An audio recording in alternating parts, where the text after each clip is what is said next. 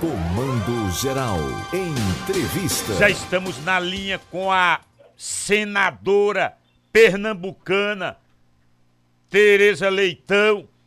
Ela que é relatora na Comissão de Assuntos Sociais e também Comissão de Assuntos Econômicos. Igualdade salarial. O homem e a mulher, se a função é a mesma, o salário deve ser igual. Quero ver isso na prática, viu? Na prática. Na prática, já está funcionando. Nobre senadora, a senhora está falando para todo esse estado de Pernambuco. Rádio Cultura do Nordeste, bom dia.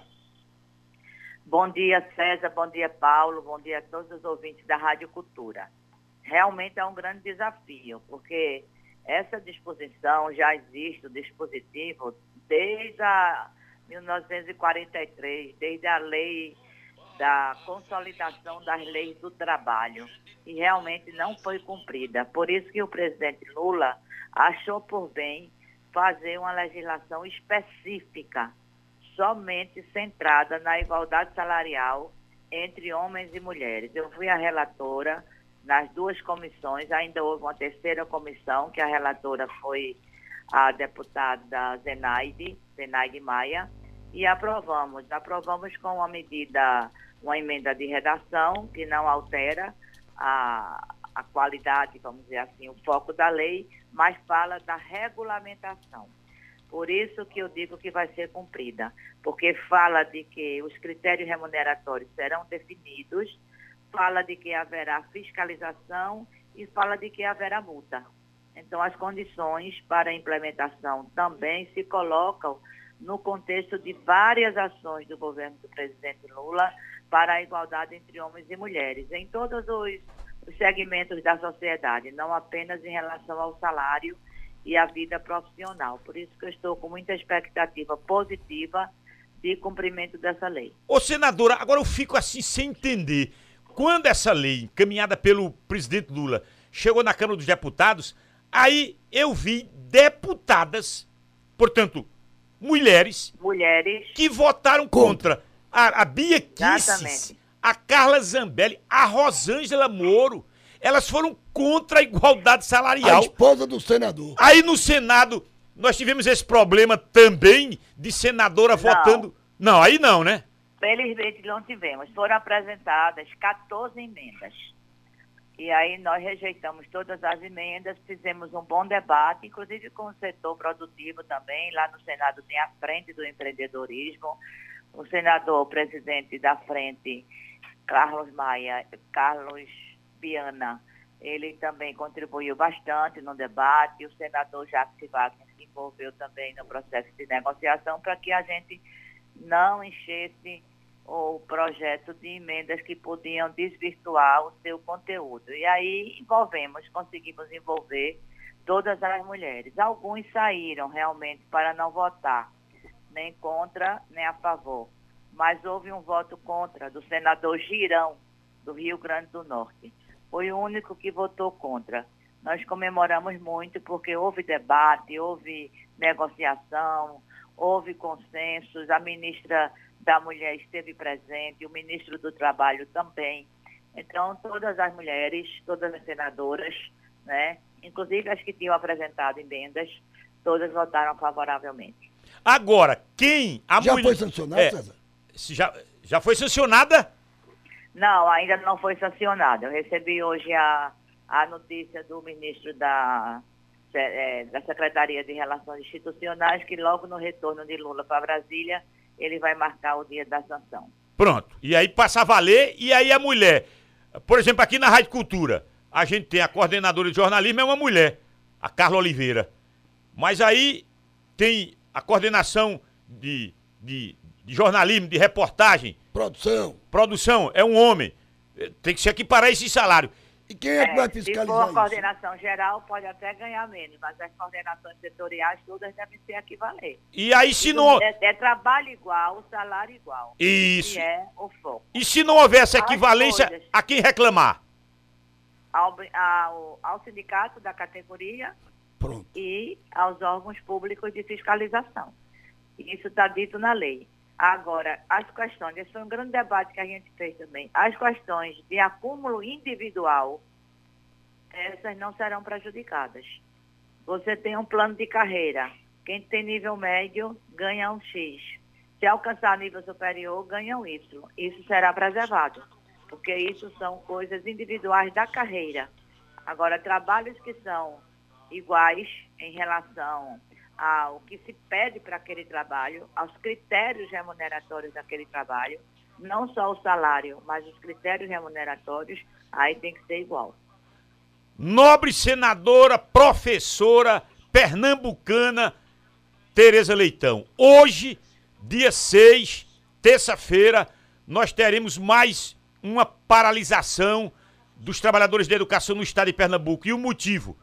Não foi dado à carreira o reajuste de 14,95 pela governadora Raquel Lira.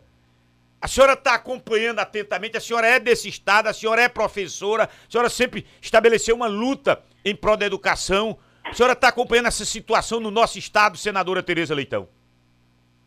É, eu estou acompanhando e estou lamentando muito a gente chegar a esse, essa dificuldade da negociação. Embora a negociação esteja ocorrendo, ela não está prosperando. A única coisa que ela prosperou foi antecipar para junho, salvo engano meu, a atualização do piso para quem ganha menos do que o piso. E depois se pagar o retroativo a janeiro, que é a data do reajuste. Não está se chegando a uma conclusão de que é, os outros que são, da, que são professores em uma patamar da carreira acima do piso também devem ter esse impacto. Senão vai ficar tudo igual, foi o que eu acabei de dizer.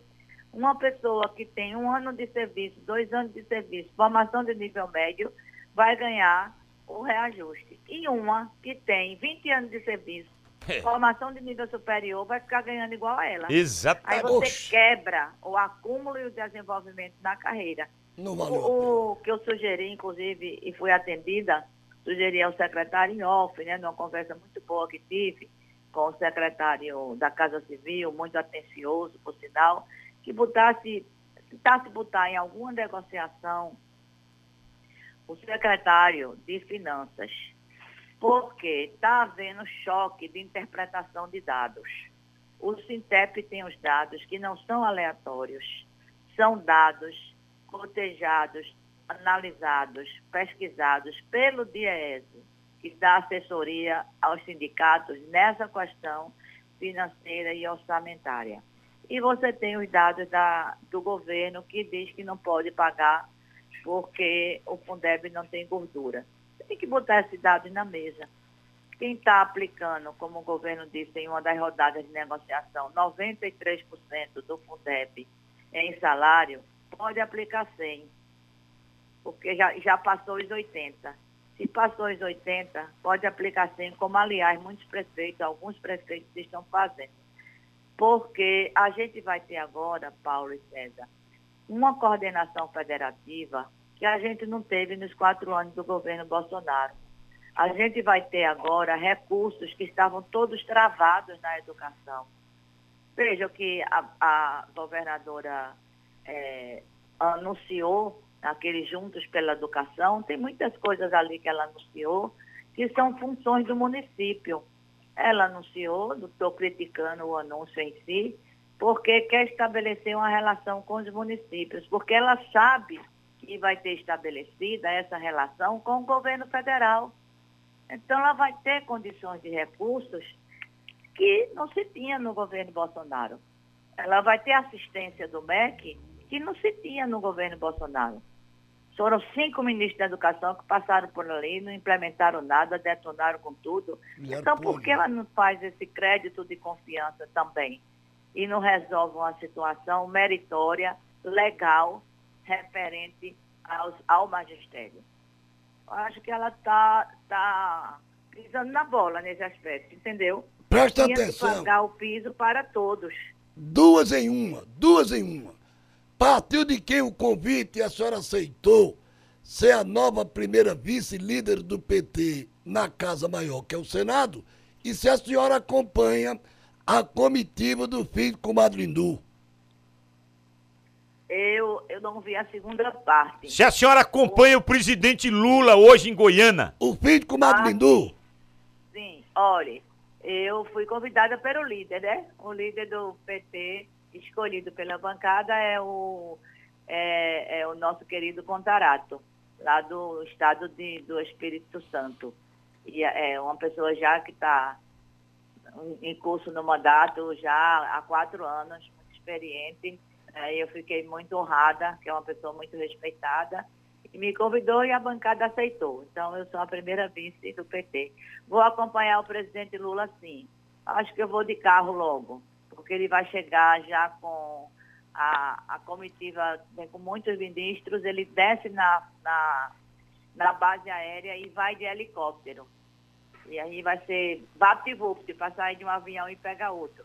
É, aí vou para lá e amanhã estaremos também na agenda, que de manhã será aqui no Recife, para anunciar a farmácia popular, a nova farmácia popular, e logo em seguida, final da manhã, em Paulista, para anunciar a conclusão das obras do, Instituto Federal de Educação e comemorar os 20 anos do programa do Instituto Federal de Educação. pronto, pra gente fechar, eu sei que a senhora tá com uma agenda muito, cu- É muito que eu vou sair 8 horas. Isso, eu tô sabendo. A nossa, a nossa produção aqui já disse. Mas eu podia, tinha que fazer essa pergunta para a senhora, que a senhora também está na, na- na comissão de assuntos econômicos. Me, me traga uma noticiazinha aí.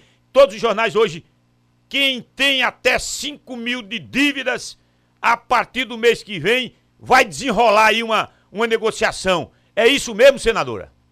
É isso mesmo, isso é o, isso é o geral, né? Esse é o foco mais geral, sem os detalhamentos que estão sendo concluídos para o projeto ser encaminhado para o Congresso. É o projeto Desenrola. acompanhemos.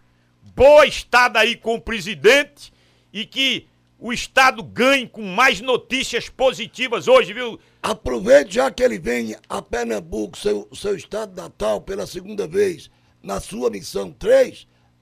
Convide ele para ele vir dançar forró com o comadre Janja, aqui em Ah, Caruaru. seria ótimo. Vamos ver se ele vem. Obrigada, viu? Valeu, Tereza. Pinote. Um abraço grande. Tereza Leitão no palco da 96.5.